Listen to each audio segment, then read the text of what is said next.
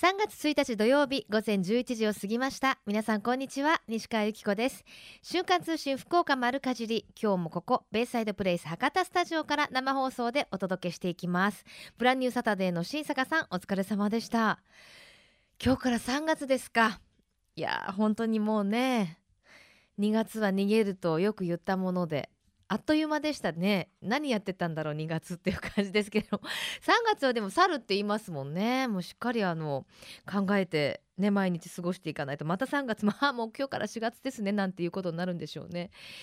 さてえー、今日の九州北部地方お天気なんですけれどもあのベイサイドプレイスの上空もちょっと雲が広がっていまして今は雨は落ちてきていないんですけれどもこのあとお昼から夕方にかけては70%筑後地方などでは90%ということでちょっとあのお出かけの方は傘をお持ちになった方がいいかもしれませんね。ただあったかいですね。このまま暖かくなってくれるといいのですけれどもまあそうもいかないんだろうなという気がしますね。えー、さてメッセージたくさんいただいています。ありがとうございます。ラジオネームふみちゃんです、えー、今朝テレビでいちごを使った冷製パスタを紹介してました。ほう。いちごもいろいろな使い方がありますよね。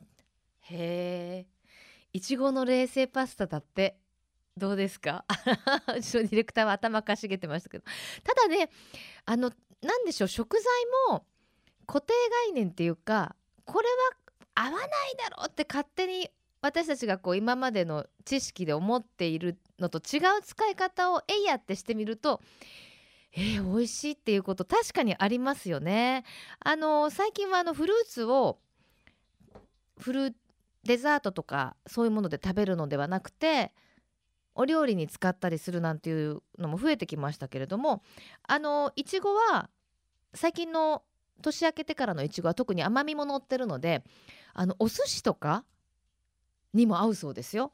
例えばその寿司飯の中って結構お砂糖を入れるじゃないですか。あれをあの自然の甘みのいちごをねちょっとカットして入れてみたりとかすると、まあ、華やかにもなりますしいいみたいですよ。その時にこうあの米酢もいいですけれどもちょっとワインビネガーみたいなものを使ったりするとちょっとこうお寿司なんだけれどもシャレトンシャー的な 感じになったりもねするみたいです。こんな面白い使い方したよみたいなのがあったら是非番組の方まで送っていただきたいのですが、えー、ラジオネーム春町元娘さんからはですね、えー、ホワイいちごとホワイトリカーの果実酒を作ると熟成までが短いので数週間で楽しめますよと。作り方なんですけどあのー、まあ他ホワイトリカを使って、まあ、梅酒を作る要領でつけるみたいなんですけどね。このホワイトリカを用いなくてもジューサーで、えー、果肉入りいちごジュースを作って一升瓶などに密封をし空気を完全に遮断しておきます。冬場なら春先なら、え室温があ2ヶ月ちょっと放置するだけでも自然発酵してスパークリングリキュールになりますよと。すごいですね。要はこういちごジュース100%作ってあのきれいに消毒した一升瓶に密封して空気をなるべく遮断した状態で置いておけば2ヶ月ちょっとでスパークリングリキュールになるんだって。舌先がジーンと感じるぐらい炭酸も味わえます。アルコール分はごくわずかなので米粉パンやスコーン作りに使うと味に深みが出ますと。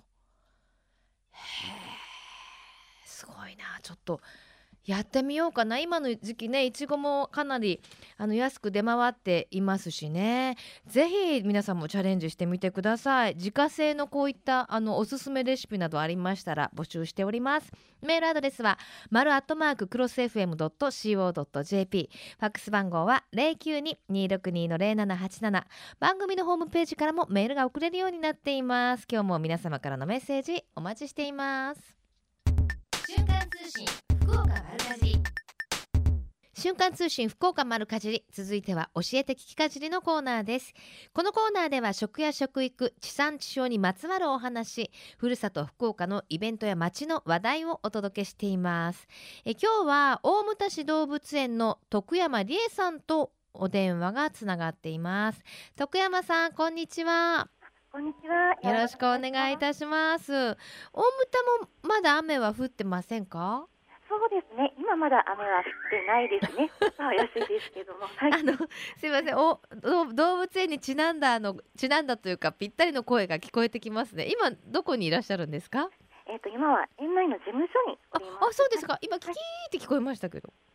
今のは休館長ですかね。館長 鳥ですね。はい、そうですね。はいえー、動物たち元気ですね。今日は朝からお客様も多いですか？そうですね。今日も土曜日なので、ちょっと今日は雨が降りそうなので、ええいつもよりはちょっと皆様足がちょっとと、どうしようかなっていう感じなのかもしれませんね。はい、あの大牟田市動物園ではホワイトデーに合わせたイベントがあるんですか？あ、そうですね。えーと、おもたち動物園ではホワイトデーのプレゼントに添えるメッセージカードと愛のお守りとしてええエミューの羽を入園し希望された男性のお客様にプレゼントしています。ホワえホワイトデーに添えるメッセージカードそれはどんなカードなんですか？そうですね。メッセージカードはあのホワイトタイガーの写真が入っているへえ、カーホワイ。トタイガーってなんかこう縁起が良かったりするんですかね？そうですね。インドなどではこうホワイトタイガーを見た者は幸せになれるという言い伝えもあるそうです。へえ、そうなんですか。え、はいあの大牟田市動物園にはホワイトタイガーちゃんいるんですか？はい。一頭ホワイトあホワイティちゃんがいます。ホワイティちゃんわごめんなさい知らなかったそうなんですねわあやっぱり精悍な顔立ちですかそうですね。可愛い顔をしています。はい。へえであのエミューの羽エはい。ミューの羽もちょっとそういうご利益みたいのがあるんですか？そうですね。あのお守り愛のお守りとして羽毛が V 字型をしてますので、ええ二つの羽が一つになっているように見える。はい。ちょっとハートのようなですね。えちょっと珍しい形。そうなんですねあのもうもともと V 字型にこうは生えてるというかそうですね。もうはい。そういう形。へえエミューは結構そう抜け変わるんですか羽は？そうですね。あの時期にもよると思うんですけども、ええはい。じゃあ抜けた時にこう園内では取って取っておいてっていう感じなんですか？そうですね。担当の飼育員さんに集めて、えーはいそうなんですね。はいあの、はいホワイトタイガーちゃんは、はい性格はどんな感じですか？そうですね。ちょっとこうなんですかね。人見知りじゃないですけど、ちょっと臆病なところはありますけど、ええはい。そうなんですね。へえでき今日からその、えーイベントが始まっているということですか？そうですね。今日から3月14日金曜日まで期間限定のはいイベントになってます。元気ですね。なな 何町って言いましたっけ？えっとそうですね。休館長さん。休館長ですか？はい。えあ今は休館長なんですね。そうですね。はい。なんか喋ったりするんですか？この子あまり喋らないあです。そうですか。ええじゃあ3月14日金曜日までの期間限定のプレゼントということですね。はいあの今休館長のお話も出ましたけれども、ホワイトタイガーやエミューの他にもどんな動物たちがいるんですか？そうですね。あとはレッサーパンダ、キリンや、うん。あとは長寿日本一の桃色ペリカンなどがいます。ええはい長寿日本一。はい桃色ペリカンってそもそも寿命はどれぐらいが平均なんですか？そう。25年から30年ぐらい。あはあ、いなのにその桃色ペリカンちゃんは？まあ、まあ50年以上ですね。はい。すごいもう倍ぐらいじゃないですか。そうですね。へえ。あのやっぱり色とかも変わってくるんですか？長寿になると。そうですね。そこまではないです。ないですか。でもまだまだ元気な感じですか。そうですね。まだ元気にはい出てます。はい。で、あのー人気者ランキングでいくと動物はあどんな動物が人気ですか？そうですね。えー毎年3月に動物の人気者投票を行ってるんですけども、ええ昨年は1位があのホワイトタイガーですね。はい。はい。で2位はリスザルさんで、ええ3位がゴマフアザラシという結果でした。えー、あのー結構結果は毎年違うものなんですか？そうですね。でも大体1位はホワイトタイガーが。ホワイトタイガーはやっぱなかなかだって見られないですもんね。そうですね。九州だとあとは鹿児う島だけなので、はい、2箇所だけですね。二箇所だけですかはい。ホワイトタイガーちゃんはオスですか？メスですか？あメスですえね。ー元気元気ですか？はい、まだ元気に、はい。あそうなんですね。えー、2位がリスザル。はい、リスザルも結構近くで見れたりできるんですか？そうですね。リスザルさんの、えっ、と、あの、施設の中に入って、すぐ近くに見たりもできますし。ええはい、土日、土曜日、日曜、祝日は。あの、おやつ揚げの体験なども行っているので、上位に入ってきますね。なるほど。で、あの人気投票そろそろですよね。3月に行ってるっていうことは。あ、はい、今日から始まりまして、今月いっぱい行っています。はーい。え投票はどのようにできるんですか？と園内に入ってすぐ出入り口の横に投票用紙と投票箱を設置していますのでええそちらからはいお願いいたしますわかりました。はあのホームページ見ますといろんな体験イベントもあるみたいですね。そうですね土曜日日曜日祝日にはキリンさんとの触れ合いや熊さんへのおやつあげなどを行っていますそれもホームページを見るとあの書かれてますよね。そうですねホームページについてアップしておりますのではい。ぜひね土曜日日曜日どこでかけようかなっていう時に動物園本当子供たちと行くのにはぴったりですもんね。そうですねはい今もお子様連れのご家族がいっぱい入られてますはい。では最後に一言メッセージどうぞ。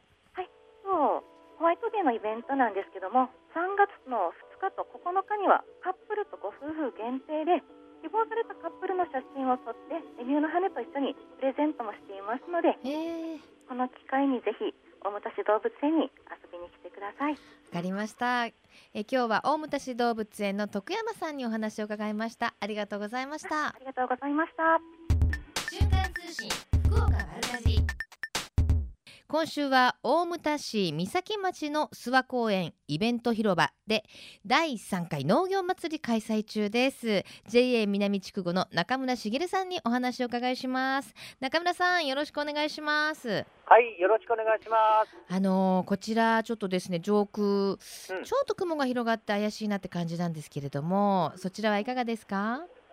えー、大牟田の方もですね、ええ。えーやっぱ曇りですね、えうん。ー雨は降ってませんけどですね、えええー今曇っております。はいでもあの、はい。暖かいですよね今日はね。あ、そうですね。風もないしですね、非常に暖かいですね。ねえですから、はい。農業祭りも賑わってるんじゃないですか？そうですね、えー早朝からですね、たくさんの方がですね、うん。えーご来場いただいておりまして、ええ。今ですね、ええ。ちょうどあの仮面ライダー外務省がですね、えーやっておりまして、ええ。非常にですね、賑わっております。なんかもうその賑やかな様子少し聞こえてきますよ。うん、はいはい、そうですか。はい。どんなお祭りですか？えー今回でですね、えー第3回を迎える農業祭りでございますが、うん。あーえー地域とですね食と農の感謝祭というですね、ええ。えーテーマで、えー日頃ですねご愛顧いただいております。皆様への感謝と、お絆をもっと深めること、はい。それとですね、えー良質でえー安心安全な農産物が生産できるですねこの地域参加への感謝と、うん。えーそれからですね、えー地域の人々や次世代のですね方々にうん。農業や JA をもっとですね知ってもらい身近に感じてもらえればと思って開催しております。うーん。ねえもうでも美味しいものもたくさんあるんでしょうけれども地元の農産物、そのあたりはどんなものが名産なんですか？今の時期。そうですね。あの、うん。この南筑後という地域はですね、え。えー県内でも一番南でですね特にあの宮間市というですね地帯が非常にあの野菜のですねうん。ハウス栽培が盛んなところでですねはいはい。もう特に夏とかが有名なんですけども、はい。その他ですねいろんな野菜がですね、ええ。えー生産されております。はい。はい。例えば今の時期どんなものがありますか？今はですねやはりあの旬を迎えてますですね。ええ。いちごですねお。博多あまおう。それとですね、えーセロリじゃご存知ですかね？セロリ中ですね。知ってます。あの九州でもですね非常に珍しいですね。産地でして。あのセロリですよね。あのー、本当にもう花束のような。そうそうそうそうですね。大きい。えーそうです。はい。なかなかですね、お店では一本では売ってないけどですね、うん。あの葉っぱ二三枚つけてですね売ってありますけども、そうです。あの大きなやつです。いやね。私セロリあんまりなんでしょう。そこそちらの名産で食べるまではちょっとはい。苦手だったんですよ、あ本当でも深山のはい。セロリ？なんでしょう、香りがものすごくフレッシュでシャキシャキでもうびっくりするぐらい美味しいですもんね。そうですね。あのー新鮮なほどですね。シャキシャキでですね。うん。あの非常に、えー、美味しいと私も大好きです。もうあの両腕で抱えなきゃいけないぐらい大きい花束のようなセロリがね あのね。油炒めで私あの少しねアンチョビかなんかとバッて炒めるの好きなんですよ。はあ、はあはあはあ、いろいろですね、あの、あの酢漬けとかですね、うんいろんな料理ねねされますけどですね。はい。はい。そっかセロリかその他には？その他はですね、やはり、えー、全国有数の産地を誇るですね、うん博多長ナスの産地ですので、ええナスですね。あの長いナスでしょ？長そこまで長くないけどですね。まあ20センチちょっとぐらいいと思やいやいってます。や長いですね。よ。はい。うんまあ時期によってはそういうナスもあると思います。わかりました。はいで今回はまあ地元で採れた新鮮な農産物はもちろんですけれどもそれらを使ったグルメコーナーもあるんですって、そうですね、あの地元でですね、あの生産されたその農産物を使ってですね、えー女性部の皆さんがですね、丹精込めて使ったものがですね、揃っておりまして、例えばですね、はい。えー、ナスビを使ったですね、ナスカレーというですね、えええーものもありますし、ええまたあの小麦の産地でもあるんですよね、このはいはい南地方はですね。はい。そこその小麦を使ったラゴ汁ですね、うんぜんざいなども用意しております。わあじゃあもうお腹空かせていっていいですね。うん、あ美味しい香りがですね、あのしてますか？してますね、してますよ。あの他にもステージイベントなどもあるんですって？そうですね。あの他にもですね、あのあと一ついいですか？どうぞ。あの県産のですね、ラーメン専用のですね、ええ、ラー麦。使ったですね、豚骨ラーメンが非常にですね、今長蛇の列でですね、ええ大人気なんですよ。やっぱあのラー麦茶美味しいですもんね。あ私もさっきですね食べたんですけど、はい。非常に、えー美味しいです。美味しかったですか？本格的なですね、ええ。もうラーメンとね博多で食べるラーメンと同じ味と思っておりました。わかりました。じゃあそちらの方も注目していただいてした。。注目ですね。はい。で、、はいステージイベントもいっぱいあると。ステージイベントもですね、えーいろいろお行ってましてですね、ええ。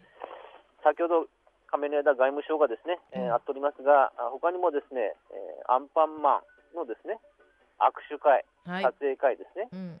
それとお大地君めぐみちゃんのですね、えーこれはクイズはですね、農業問題が中心ですが、はい。えー大地君めぐみちゃんの丸抜クイズ、うん。それと組合長に挑戦というですね、えー題したじゃんけん大会、えー和太鼓演奏、うん。紅白持ち投げとかですね、おうおうまあ他にもいろいろイベントありますが、えーそういうようなイベントを行っております。わかりました。さあ、そして今日はですね、あの、プレゼントをいただけると聞いてますけど。はい、はい。あのですね、えーこの JA 南地区がですね、誇るう山川みかん、はい。この山川みかんの中でもですね、特にあの味にこだわったあーシートマルチ栽培中栽培するんですが、はい。そのみかんだけをですね、使ったストレートジュース、う山川みかんジュースのですね、贅沢プレゼントを行います。これ美味しいでしょうね。美味しいですよ。のあの色がですね、濃いとですよね、オレンジ色がですね、いや、山川みかんのね、はい何でしたっけ、ハニーみかんでしたっカニみかん、あー最高級ですね、あれ。け。おい一回いただいたことがあるんですよ。あーあれ食べたらですね、そう。山川みかんしか食べられるんでしょ食べられんですね。まあそんな山川みかんをぎゅーっともうストレートですからね濃縮還元とかじゃないですもんね絞り絞ったものまんまってことですもんねそうです。えこちら1リットル入りを2本を、えー、3日本入名様でよろしいですか？はい、3名様に。ああそうですか。ありがとうございます、はい。さあそれでは JA 南筑後農業祭り、えーイベント広場のご案内ななどイベントのちょっと最後にご紹介いただいていいですか？はい。はい。えーとですね、えー今日ですね、第3回の農業祭りですが、会場はですね、えー大牟田市の諏訪公園イベント広場で、えーこの後、まあ今日のみですが、えーこの後ですね、えー午後3時50分まで、えーはい開催しておりますので、うんえーぜひですね、えーごご家族連れでお越しいただければと思っております。わかりました。中村さんどうもありがとうございました。はい、いいえ、ありがとうございます。ねえ、この後あのまだまだ外務のショー2回目もあるみたいですしね。美味しいものたくさんですね。山川みかんもいいし、やっぱセロリも美味しいし、ぜひねお近くの方、それからドライブ途中の皆さんお出かけになってください。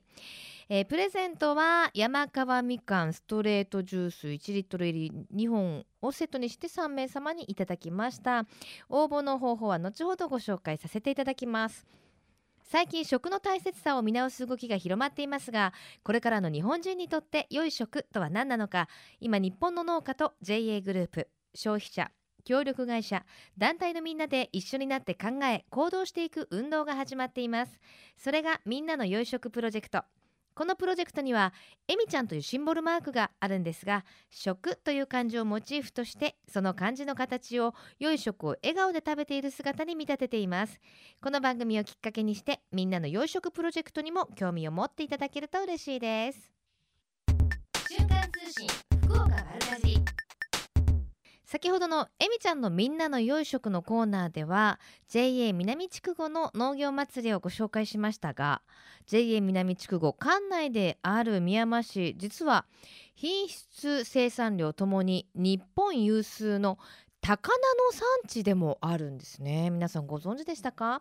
今日はその宮山市瀬高町で、えー、大正3年の創業以来およそ100年にわたって高菜漬けを作り続けてきたという熊川食料工業の熊川俊也さんにお話をお伺いします。熊川さんよろしくお願いします。はいこちらこそよろしくお願いいたします。よろしくお願いします、はい、あの高菜っていうとなんとなくこう熊本名産みたいなイメージありますがすごい産地なんですねそうですね。熊本で有名なのは阿蘇高菜っていう品種の高菜はやはり有名です、ええ、でもあの現在九州各地で栽培されている三池高菜っていう品種が主なんですけれども、はいえ、この三池高菜の発祥の地と言われているのがこの瀬高町ということです。そうなんですね、あのしかもそこでもおよそ100年にわたってということで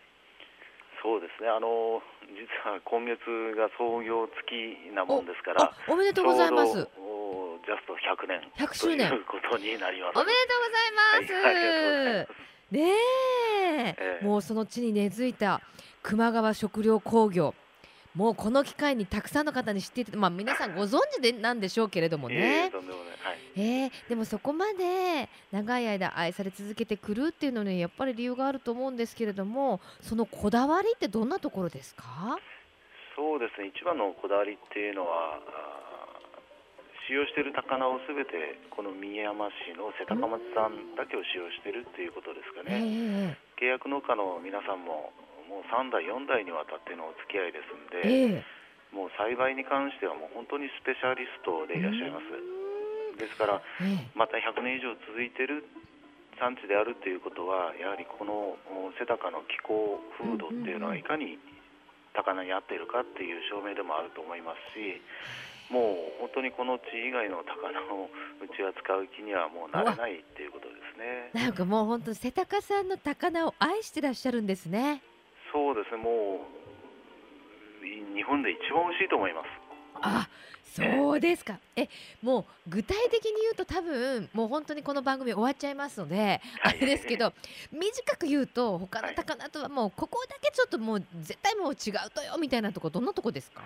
そうですね。肉がもうとにかく厚い、そしてどっしりしていて、うん、えー、歯切れがいいと。ちょっと矛盾してるかなと思いますけれども食べた感じがもうまさに今言ったような形容詞ばっかりつきますね。すねいや今もうむっちゃ高菜食べたく皆さんなってると思いますけど まあその、はい、まあね、高菜自体もすごく良質なものですけれどもその良質なものをまたね漬け込みにもやっぱりこだわりがあるじゃないですか。そうですねあの、時代は移ってもやはりつける方法っていうのはもう全く変わってないです。もうもちろんあの昔は小さな重しを積み重ねて高菜の上に乗せていたんですけれども、はいはい、今はもう1トンとか2トンとかいう重しをクレーンで吊り上げて乗せるっていうことはやってますけれども、えもう付け方自体は大きく変わってないですね。どんな風に？あのやはり均一に乳酸発酵が進むようにもう手作業で一つ一つ並べるようにですねつけていきます。でまあ気温生育状況また桶やタンクの大きさによってつけるつけ手が塩加減やウコンの量などを調整して、えー、毎年つけております。もうまさに職人ですね、はいまあそうですね。でもうそろそろシーズンが始まるんですって漬け込みの。そうなんです。あの今月の大体例年だと終わり3月の終わりから始まって4月の遅くとも20日ぐらいまでには、うんうん、あつけてしまいます。あじゃあもうバタバタですねそうですね。もうこの時期は700トンから800トンっていう数がうちにも入ってきますので、えー、まあ、4月から漬け込んで34か月樽の中でじっくり乳酸酵させるっていうことですね。そして何を一番面白い風景がですね、はいはい、もちろん収穫の風景は見られるんですけれども、うん、街中を軽トラに高菜を満載にして走ってるっていう光景はもうまさにあの宮間市瀬高の春の風物詩と言えるかと思います。行ってる行ってる熊川さんとこみたいな感じなんですね。そうですね。もういろんなあの何社かありますんで、えー、中にも漬物屋が、えー、もうそこへめがけて農家さんたちがもう満載にしてですね。運んでいきますね。そうなんですね。えー、で、あの熊川さんの会社では、まあいろんなシリーズがあるんですって高菜に。そうですね。あの何種類かシリーズがあります。昔ながらのシリーズとか、いろいろな形であるんですけれども、はい、ここへ来て三吉っていううちの創業者が熊川三吉と申しますんで、えー、その名前を取って三吉っていうシリーズを始めました。はい、へえ、三吉さんもやっぱこだわりの人だったんでしょうね。そうですね。あのー、まあそういう昔の思いとかそういったものをなんとか表現したいということで、まあ、まず高菜にこだわってそして無添加でっていうコンセプトで作りました、はい、そうなんですね。あの三吉、まあ、シリーズって言ったからにはいろいろあるんですか？はい。あの三吉には3つの種類がありまして1つが豚高菜サラダ高菜そして、えー、昔高菜っていう3つの種類があります。え豚高菜って何ですか？これはですねあのベースとなる高菜はすべて、えー、日本で初めてとなるんですけれども高菜で、えー、うちの契約農家の皆さんに、えー、エコファーマーという認定を取ってもらいました。でまあ非常に土に優しい作り方ということで、えー、化学肥料や農薬を極力抑えてっていう作り方でしてこれをまあ、歴史ある瀬高の生産者が取ったっていうのは非常に意味があると思うんですけれどもその高菜を使って3種類を展開してます。エコファーマー認定って本当なかなか取れないんですもんね。うそうですね。取ってまた更新っていう形でずっと続けていかなければいけませんので、はいはい、農家さんたちはもう本当によく頑張って勉強されて、えー、取得をしていただきましたので本当に感謝してます。うんでもそのね、農家さんの気持ちにも応えるためにもあのやっぱり大変でそれからまた商品にするっていうまあなんていうんですか重みもありますよね。そうですね。作り手の前に生産者の皆さんの気持ちも一緒に製品の中に入れていくということで、えー、どれだけでもこだわって、えー、もうおかしくないかなっていう気持ちでやってます。すね、はい、いやそのまあ豚高菜も美味しそうですけれども、はい、サラダ高菜。これはまた、はい、ナスも使ってある？ナスもですね地元のあの宮間市の瀬高町のうちの契約農家さんたちから買い入れてるんですけれども、えー、これも同じくエコファーマーの認定を取られてますんで、えー、もうしっかりした高菜とナスがベース。それにセロリと生姜などの他の野菜も入れて最後にですね隠し味に同じ宮間市の山川町産のみかん果汁もちょっと加えてます。えー。へえサラダ感覚って感じですかねじゃあ。そうですね。ですからあの宮間市がたっぷり詰まったサラダ感覚の高菜漬けちょっと私高菜漬けの概念がちょっと変わってきた。感じが。そうですね、えー、であのもう一つの昔高菜はどちらかっていうともう昔って名前がついてますから三吉さんのこだわりの高菜っていう感じですか？そうですね。もうとにかくせっかく一生懸命作っていただいた高菜をもうどこにもない、どこの高菜よりも素晴らしい高菜を作ろうということで、まああの農家さんエコファーマーの認定農家さんが作った高菜を今度は醤油無添加の醤油と昆布だしで漬け込んでそれをもう本当に高菜漬けの王道だというような気持ちで作りました。ねしかもななんかあれなんですって、ね、あのワインソムリエの田崎さんともご交流があって。そうですねあの田崎さんはうちの瀬高町の漬物組合の方のアドバイザーにもなっていただいた過去がありまして、ええ、もういろんなアドバイスを受けっております。はい。ワインにも合うっていうことなんでしょうね。うねちょっと私すっごい食べたくなったんですけど、もう番組聞いてる方もぜひその高菜食べたいって思ってらっしゃると思うんですが、どこで買えますか？あのー、うちの会社に直売所もございますし、宮山市のあの道の駅山田下にも置いてございます。またあの、うん、オンラインショッピングにも対応しておりますので、熊川高菜とでも検索していただくとヒットすると思います。あの、はい、熊川哲也さんのあの熊川っていう字ですもんね。そうです。私の父が実に 熊川哲也なんですけど、鉄の字は違いますけどね。そうですか、そうですか。えー、でもね、私たちもまあ熊本の高菜も美味しいですけれども、地産地消でね、こんなね身近に美味しい高菜がいっぱいあるっていうことを知っていただいて食卓にね。ぜひ取り入れてね、ねいただきたいですね。そうなれば嬉しいですね。はい。はい、では最後に一言メッセージをお願いします。あの先ほど申しましたように、弊社にとって一つの武器がこの背高さにこだわるということです、うん、まあ、私自身が温故知新という言葉が大好きなんで、まあ、伝統を守りながら新しいことものにチャレンジするっていう精神を持ってですね、もっともっと広くの方に知っていただいて食べていただきたいと思います。わかりました、はい、えー、この時間は熊谷食料工業の熊谷俊也さんにお話を伺いました。熊谷さんありがとうございました、はい、こちらこそありがとうございました。瞬間通信ベイサイドプレイス博多スタジオから生放送でお送りしています。瞬間通信福岡丸かじり。さて福岡のよかろうもんのコーナーです。この時間は毎週ゲストをお迎えいたしまして福岡県のブランド農林水産物をご紹介しています。今週のゲストは福岡県柿園芸連合会の川原洋二さんです。よろしくお願いします。よろしくお願いします。チューリップの曲をお届けして今日のお花は？はいチューリップを持ってまいりました。なんだそれっていうあの うちのディレクターがあえて あの誰も気づかないと思うのでちょっと言わせていただきました、はい、今日はチューリップ、はい、なんかもうこのチューリップ見るとあ春が来たなっていうね代表するお花ですよね、ね、今月3月が最も流通量が増えてくるあそうなんですね。ね。3, 3月ぐらいからぐんと増えてくると、はい。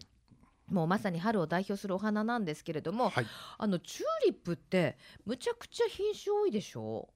多いですね。ね一説には世界中で2500種類あるとも言われてます。ちょっと素朴な疑問なんですけど、はい、この品種の登録とかって、はい、あの世界中でこうされてるんですか？ございます。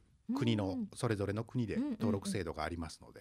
じゃああの福岡で独自に開発されて登録されてる品種っていうのもたくさんあるわけでしょ？う。あると思います。はい。ねでもねあの今日持ってきていただいたお花、はい、チューリップこれはその中でも何ていう品種ですか？申し訳ございません。ちょっとど忘れしております。え？ー、川原さんでもそんなことあるんだ。こちらの この赤い方だけは確かリンファンダマークだったと思います。リンファンダマーク、はい、またなんか暗号みたいな名前ですね、はい、あの赤というかまあちょっとオレンジっぽい赤にそうですね。あの葉あの花びらの周りがちょっと黄色くなっていて、はい、取られてますね。しかもちょっとなんだろうあのギザギザになってます？えっとこれはフリルが入るタイプではないんですけどもまあ品種の特性として若干ですね、えー、花びらのいやいやいやリリンファンドマーク。リンファンダマーク、ね、リンファンダマーク、はい、でピンクの方がド忘れしたという、はい、申し訳ございません。大丈夫です。やっぱね横文字ですもんね。はい。なんかこれ皆さんどうやってつけてられてるんですか名前は？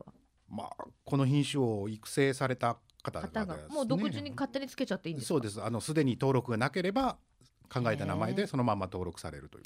なるほどですね、はい、やっぱりチューリップも本当にそれだけね品種があるからには、はい、やっぱブームというか流行みたいのはあったり？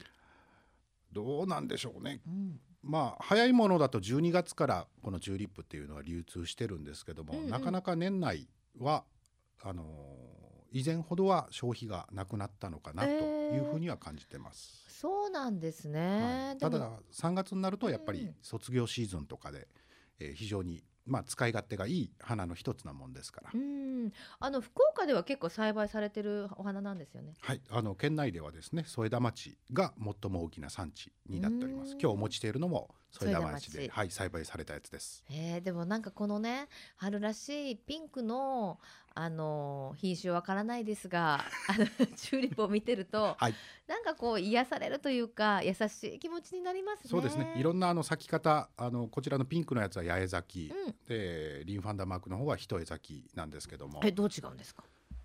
中心の方に花びらがまたさらにあるのは西川さん分かられるとわかりますわかります、はい、こちらは外側の。なるほどなるほど。上から見ると、はい、中の部分がまあ割と空洞になってるタイプが一重咲き、はい、でわーっと上から見るとそうですね。チューリップのお花っていうよりもちょっとなんだろうボタンのようなそうですね。ボタンとか芍薬っぽいような。芍薬のような、はい、ちょっと重なってるタイプの咲き方が八重咲き、はい、あと百合咲きっていうのは何ですか？これはですね花びらが百合の花びらみたいに、あのシュッと尖った。あなるあありますね。ありますあの同じ球根でもありますしね。そうですね。はい、はい、チューリップはすべてあの球根で作りますで。すよね。へえであの知らなかったんですけど、はい、チューリップって昼間と夜と違う顔を見せるの？はい。あの昼間太陽が出てる時はですね、えー、花びらを広げます。で夜暗くなってきますと花びらを閉じるんですね。知ってました皆さん、知らなかったこう割と最近始めても若干こう変わるってことでしょ、はい、あのあんまり大きな動きではないんですけどじわじわとそういう体内時計を持った植物ではあります。ですね。他にも花の中にはあの花壇内のガザニアもそうですね。へはい、よく見てるとじゃあそういう変化もね、はい、見ることができるわけですね、はい、ご覧いただけると思います。わかりました。であの球根ですからやっぱお水のあげ方もちょっと特徴があったり持たせるコツみたいなありますはい、あのユリをご紹介した時と同じようにですね、えー、球根切り花はやっぱり水の吸い上げこれが非常に強いもんですから、はい、浅めの水でですね、ええ。ー、毎日水を吸った分だけ足していただければ。そうなんですよ。私もこのコーナー始めて何がびっくりしたってゆりとかそのね球根科のものはお水をたっぷりあげるとあげただけ吸ってガンガン成長してはって開いちゃうから、はい、もう本当にもう微量って言ったらあれですけど、まあ23センチほどの23センチですよ、はい、もうそれでなくなった分だけというか毎日変えてあげるのが最も持つ方法、っていうことですよね。ね。まあゆりにとってあゆりじゃなかったのチューリップとかにとってはねもうちょっとちょうだいよって言ってるかもしれませんけど、ね、ちょっとしんどい状態をキープさせるという。でもやっぱりわからないからお花ね買ってきたりもらったりするとお水をたっぷりあげようって思っちゃいますけど、はい、それぞれにやっぱり、そうですね花の種類によってあげ方があるっていうことですね。はい、が違います。わかりました。でもぜひねこのチューリップあの今卒業の時期だったりしますし、はい、プレゼントにも最適なお花ですね。はい、扱いやすい。わかりました。非常にいい花です。よろしくお願いします。では最後に一言メッセージをどうぞ。はい、あの今月まあ卒業お別れのシーズンでもありますけども、うん、えー、福岡県内でも多種多様な花、栽培されておりますので、ぜひえー、そういった場面にですね、うん、えー、県産のお花をお使いいただければと思います。はい、あの今日はプレゼントはいただいてもいいか、はい、いつも突然ですけども準備してき ております。大丈夫です。ありがとうございます。はい、じゃ花束を。チューリップの花束を、はい、えー、3名 ,3 名様にありがとうございました、はい、今日もありがとうございました。福岡のよかろうもんこの時間は福岡県夏季園芸連合会の川原洋二さんにお越しいただきました。ありがとうございました。ありがとうございました。このコーナーは福岡県農林水産物ブランド化推進協議会の協力でお送りしました。瞬間通信福岡丸かじ瞬間通信福岡丸かじに今週のプレゼントは JA 南筑後からいただきました。山川みかんストレートジュース1リットル入り2本をセットにいたしまして3名様に差し上げます。そしてもう一つは、えー、川原さんにいただきましたチューリップの花束ですね。こちらも3名様に差し上げます。山川みかんジュースもしくは、えー、チューリップどちらがご希望かお書き添えの上メールかファックスでご応募ください。メールアドレスは丸アットマーククロス FM.co.jp maru アットマーククロス FM.co.jp ファックス番号は092-262-0787です。瞬間通信福岡丸かじりまで。あなたのお名前住所年齢電話番号番組へのメッセージも書いて送ってください。応募の締め切りは3月7日金曜日到着分まで有効とさせていただきます。たくさんのご応募お待ちしています。また JA グループ福岡のホームページをご覧いただきますと県内各地の直売所の情報旬のおすすめレシピなど確認できますよ。ぜひ皆さんも一度ご覧になってくださいね。えー、さて今日今週もたくさんのメッセージいただきましてありがとうございます。まずはラジオネームイエローさんです。えー、お店に行くと春キャベツがもう並んでいましたよ。